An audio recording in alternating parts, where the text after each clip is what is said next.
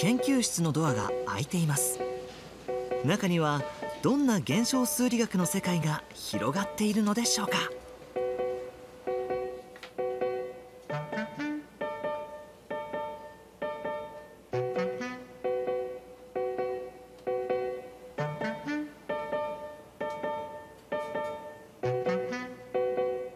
赤い塊が2つに分かれました。どんどん分かれながら画面に広がっていきます。どうやらこれは細胞の分裂のようです。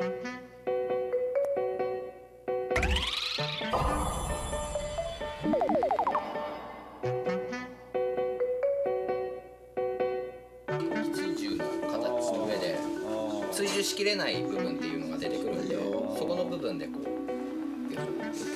こちらの先生は上山大臣さんシミュレーション支援解析という分野を研究しています。ここでは細胞が分裂して増えていく様子をシミュレーションしているのでしょうか。いや残念ながらあれは細胞分裂の様子ではありません。あの実はあれは化学反応のシミュレーションなんです。まあ、化学物質の A というのと化学物質 B というのがあってそれが反応すると化学物質 B というのが出来上がるという、まあ、これを自己触媒反応と呼ぶんですけどもその自己触媒反応のシミュレーションをお見せしたものです。この細胞分裂のようなシミュレーションを細胞パターンと呼ぶことにしましょう。細胞パターンを作り出しているのはこの2つの方程式です。先ほど二宮さんが動物の模様を描き出した数式によく似ています。事実反応拡散方程式の一つだそうです。でもよく見ると右辺の第2項からが大きく違います。この方程式はグレイスコットモデルと呼ばれています。次々と供給される物質 A が物質 B と反応して物質 B になりやがて消滅していく化学反応を表した方程式です。U は物質 A の濃度 V は物質 B の濃度です。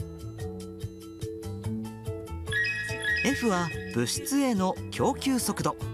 K は物質 B が消えてゆく速度です。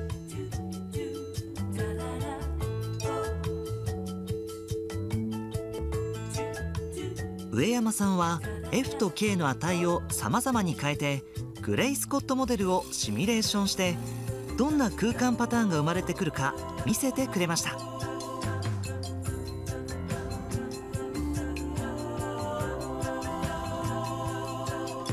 赤くなっているところは物質 B が濃くなっているところです。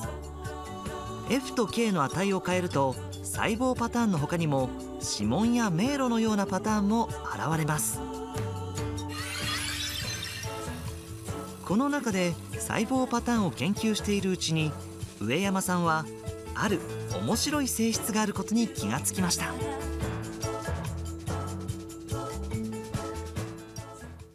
その F と K というのを適当に取るとさまざまなパターンが出てくるということがよく知られています。で我々はその中で先ほど見た細胞分裂のパターンがきれいにあの空間上を満たして並ぶという性質を見てまあ、それをうまく利用できないかと考えました。でその一つの応用が、まあ、そのスポットの位置を線でつないで三角形メッシュを作るということなんです。でその、まあ、アイディアを実際に調べてみると、まあ、自然の神秘を感じさせるような、まあ、面白い結果が得られました。円の中をスポットでいっぱいにしますやがてそれ以上変化しない状態へと近づいていきます。ほとんど変化しなくなったらスポットの中心を線で結びます。するとたくさんの三角形によってメッシュが作られます。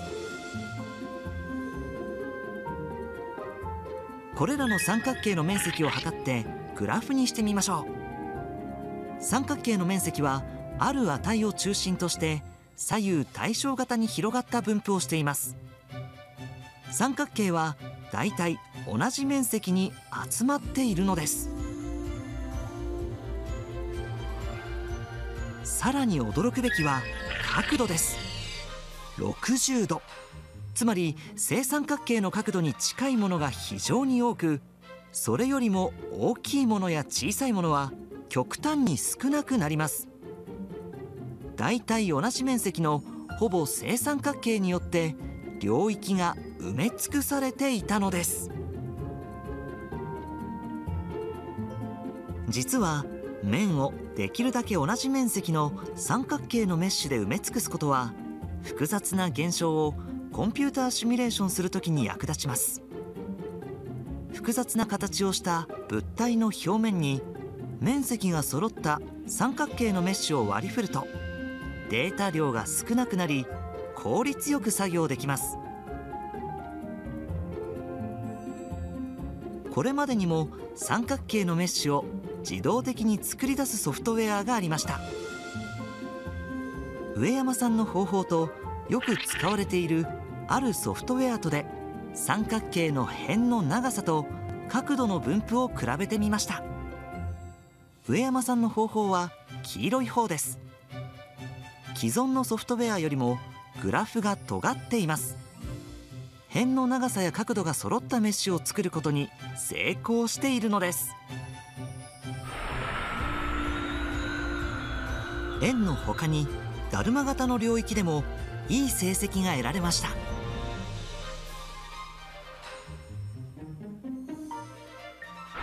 人間の骨のような自然な形についても素早くメッシュを作ります。このように複雑な形をした領域においても均一なメッシュができていることが一目でわかります。グレイスコットモデルそのものはメッシュを作ろうとは考えていません。それなのに結果として理想に近いメッシュを生み出します。とても不思議な現象です。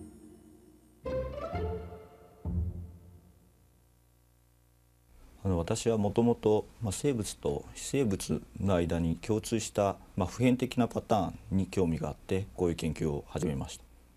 まあ、物質には生命はないんですけれども、まあ、エネルギーや物質が代謝している状況に置くと先ほど見たようにまるで生命を持っているかのようなパターンを生み出します。こういうパターンがうまく組み合わさることによって私たち生物ができているのではないかというふうに思っています。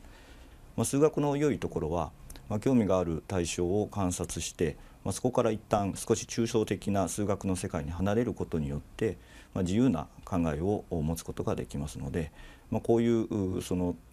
数学を使ったパターン形成の問題であるとか生命を理解したいということに関して興味を持っている人は是非現象数理学の研究に来てほしいと思っています。上山さんたちは今2次元で構築した手法を3次元へと拡張しようとしています近い将来物質と生命の垣根を越える大発見が上山さんたちによってもたらされるかもしれません。